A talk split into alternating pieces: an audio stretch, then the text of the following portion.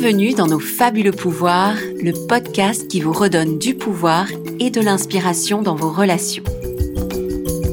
Dans chaque épisode, je vous partagerai quelques clés et surtout une anecdote inspirante en lien avec le quotidien et la communication non violente. Je m'appelle Johanna Guez, je suis formatrice et coach de vie.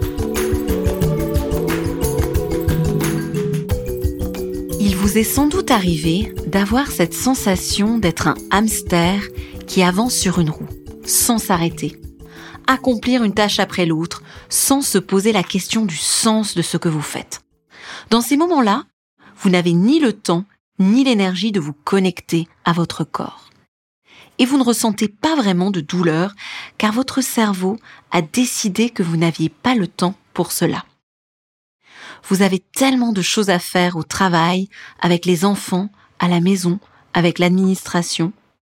Dans cet épisode, je voudrais vous partager une anecdote qui illustre pour moi comment, en vous recentrant sur vos sensations corporelles, vous pouvez retrouver votre énergie, votre pouvoir et peut-être prévenir des conflits inutiles. Nous sommes au printemps, un samedi ensoleillé. Ma semaine de travail a été chargée. Ce jour-là, mon compagnon me propose de prendre les vélos avec notre fils de deux ans et de faire le tour des bibliothèques dans lesquelles nous avons emprunté des livres. Comme il fait beau, je me dis que ça me fera du bien de sortir un peu et nous voilà partis. Arrivé là-bas, mon compagnon m'annonce qu'il a oublié les livres.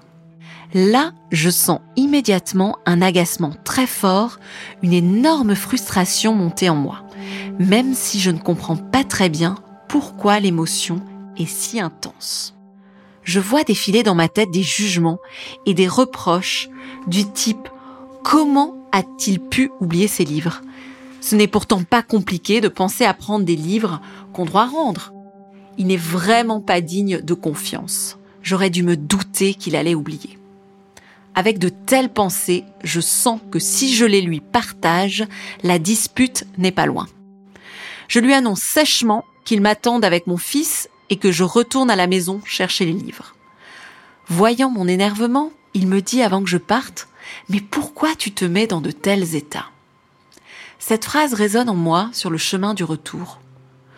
Pourquoi est-ce que je me mets dans de tels états pour une histoire de livres oubliés? Surtout qu'il n'y a rien de dramatique à cette situation. Arrivé à la maison, je m'arrête un instant pour observer cet agacement.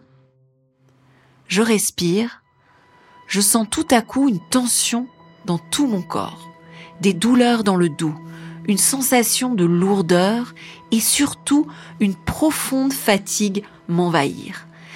C'est comme si tout à coup, en observant mes sensations physiques, je prenais la mesure de cette fatigue et je l'autorisais enfin à prendre sa place alors que mon cerveau avait voulu l'anesthésier pour continuer sa course effrénée du je dois.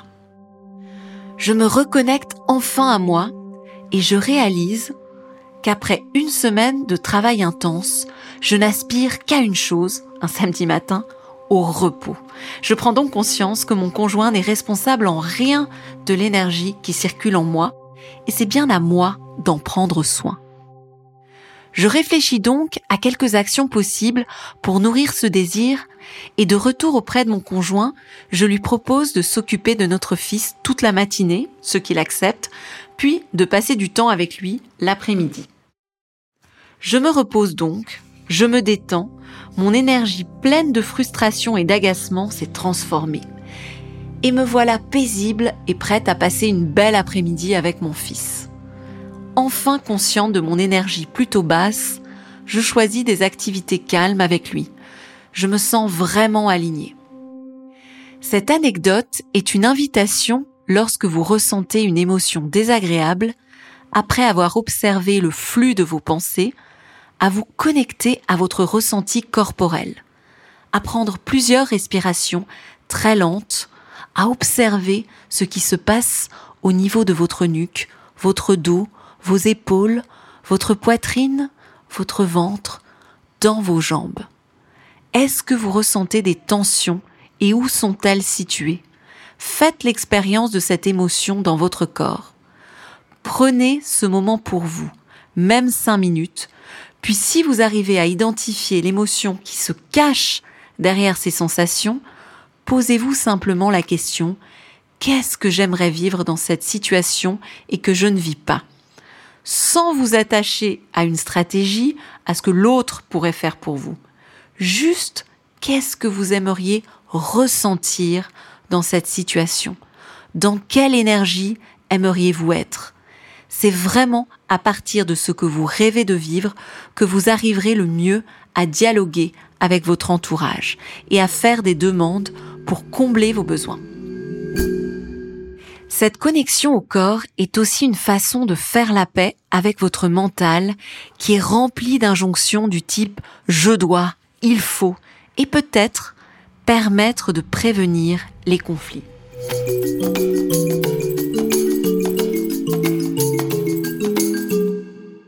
Avant de découvrir cet outil de connexion à soi qu'est la communication non violente, j'aurais sans doute accusé mon conjoint de manquer de fiabilité, de ne pas prendre soin de mon temps et de mon énergie, mais le résultat aurait inévitablement été le conflit et je n'aurais pas réalisé quel était le véritable besoin derrière cet agacement.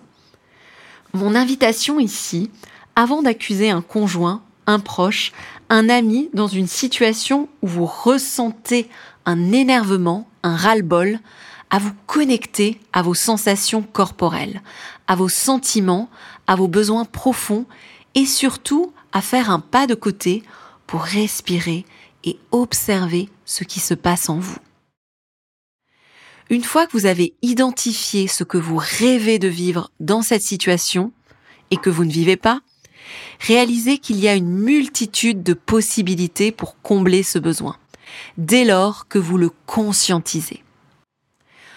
Pour ce qui est des besoins, vous trouverez en note de l'épisode sur nos fabulopouvoirs.com une liste des besoins pour vous donner une idée de ce que sont les besoins au sens de la communication non violente, c'est-à-dire des valeurs communes à tous les êtres humains.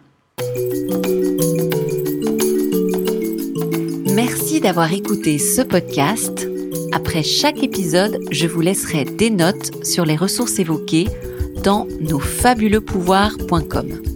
Et si ce podcast a du sens pour vous, n'hésitez pas à mettre des étoiles sur iTunes, à le partager avec vos proches et sur les réseaux sociaux. Je vous retrouve bientôt pour un nouvel épisode.